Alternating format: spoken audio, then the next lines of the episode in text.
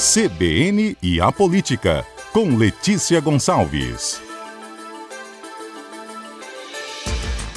Letícia Gonçalves é nossa colunista de política do site A Gazeta e principalmente o que ela mais gosta de participar do CBN Cotidiano, né, Letícia? Eu sei que é verdade. Ei, Mário, boa tarde. Claro, gosto de participar do CBN Cotidiano, tamo aí. Não, falei, o mais gosta, o que você mais gosta, eu falei, mas deixa pra lá.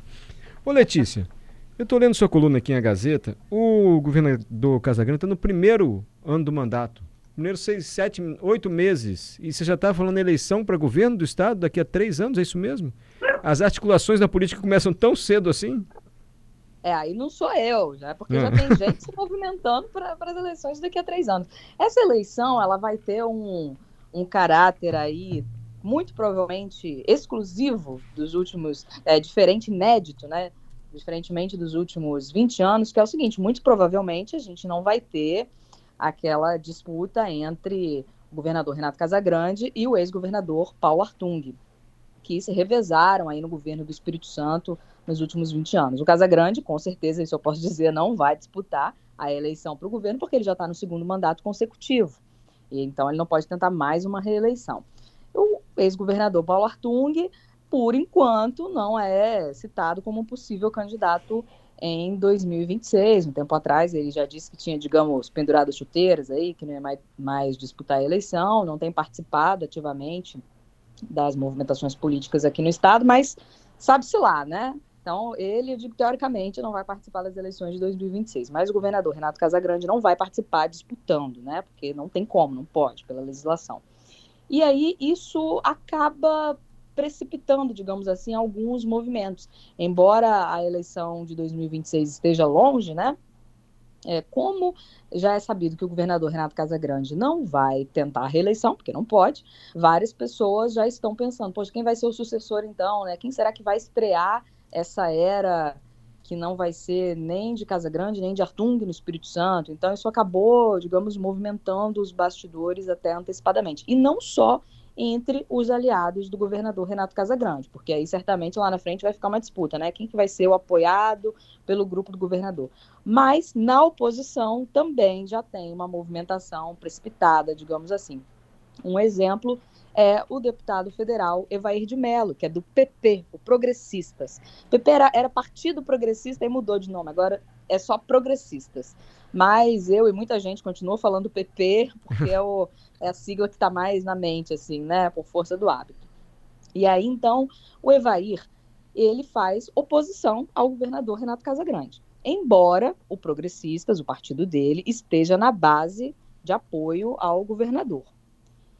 Daqui a três anos, não se sabe se vai permanecer assim, né? O Evair, pelo menos, tenta levar o partido cada vez mais para mais longe do governador. Já teve um estremecimento aí entre o presidente estadual do, do PP, que é o deputado federal da Vitória, o governador Casagrande. Eles disseram que já resolveram o problema, mas antes da eleição de 2026, tem a eleição de 2024, a eleição do ano que vem, para ir para o pessoal eleger prefeitos e vereadores muito do que vai acontecer na eleição do ano que vem vai, digamos, mostrar um pouco como é que vão ficar os partidos em 2026, né? Então, primeiro tem que passar por essa etapa. Mas, mesmo assim, diante de todos esses considerandos aí, o deputado federal Ivair de Mello já está se movimentando para ser candidato ao governo do estado em 2026. E ele diz que faz isso porque ele não quer aparecer lá na hora falando, ah, gente, oi, sou eu, lembra de mim, sou candidato. Ele quer que as pessoas meio que se acostumem com a ideia desde já. Não quer dizer que ele vai realmente conseguir viabilizar essa candidatura, porque tem muita coisa para acontecer até 2026. Mas, como eu disse, ele já começou. Mas né? pode ser um tiro no pé isso, o Letícia? A pessoa já, o candidato, pré-candidato, o aspirante a candidato, já não pode virar vitrine antes do tempo?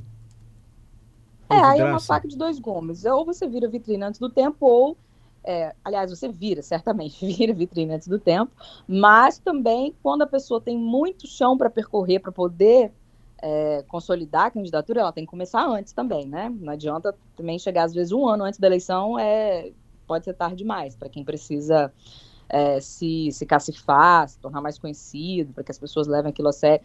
E aí, na pior das hipóteses, né, se não conseguir viabilizar a candidatura, pelo menos ficou um nome mais lembrado para poder se lançar, se não a candidatura de governo do estado, né, um outro cargo, a própria reeleição, né, ele pode tentar a reeleição em 2026 para deputado federal, mas hoje ele diz que o objetivo dele é ser candidato ao governo do Espírito Santo em oposição ao governador Renato Casagrande, ao grupo do governador Renato Casagrande.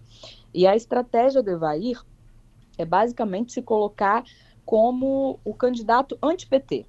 Eu estive em Brasília na semana retrasada e o deputado Evair me recebeu no gabinete dele, eu estive no, nos gabinetes de alguns deputados federais nossos lá em Brasília, e aí o, o deputado Evair tem lá uma foto, no gabinete dele tem uma foto do ex-presidente Jair Bolsonaro, e ele, assim, durante a nossa conversa, durante a entrevista, ele falou diversas vezes, eu sempre fui contra o PT, eu sou contra... Eu falei, deputado, o senhor está apostando bastante, né, em, em ser esse candidato que representa o, o, antipetismo, mas se o governo Lula der certo, né, ou sei lá, se em 2026 a, a economia tiver mais ou menos legal, que é uma coisa que favorece o governo que está no, poder, né, no momento. Aí ele, falou, ele apostou que não, falou, não, é, o caos já está contratado nesse governo, e assim, a questão aí, a, a, análise que o Evair faz, no meu entender, não é nem só do cenário nacional, né, é muito do Espírito Santo, que aqui no Espírito Santo, em 2022, se dependesse só dos eleitores do Espírito Santo, o ex-presidente Jair Bolsonaro teria sido reeleito no primeiro turno. E o Evair mora em Venda Nova do Imigrante, que é o município mais bolsonarista do Espírito Santo. Lá no segundo turno, no ano passado, Bolsonaro teve 74% dos votos. Então, ele aposta muito nisso, nesse, nesse cenário de um eleitorado conservador, mais bolsonarista, ou mesmo se não bolsonarista, é, que tem um sentimento anti-PT. A ideia dele é capitalizar esse sentimento e já começa desde agora. Tanto que na nossa conversa ele falou é, sempre fui contra o PT, sou contra o PT, criticou assim diversas vezes, nos mais diferentes contextos. É como você chega assim, bom dia, deputado, sou contra o PT. Assim, já responde. É, então ele está apostando bastante nisso, é também um deputado que na, na Câmara ele é muito voltado para pautas econômicas, principalmente o agronegócio, e ele está no Progressistas desde 2018. Agora, curiosamente, ele começou a, a vida política, a militância política dele no PSB, que é o partido do governador Renato Casagrande, e que tem o PT como aliado, tanto no governo federal quanto no governo estadual. Mas aí o Evair desconversa, ele fala, não, mas naquela época eu morava na roça, não entendia muito das coisas, só tinha o PSB lá na minha cidade.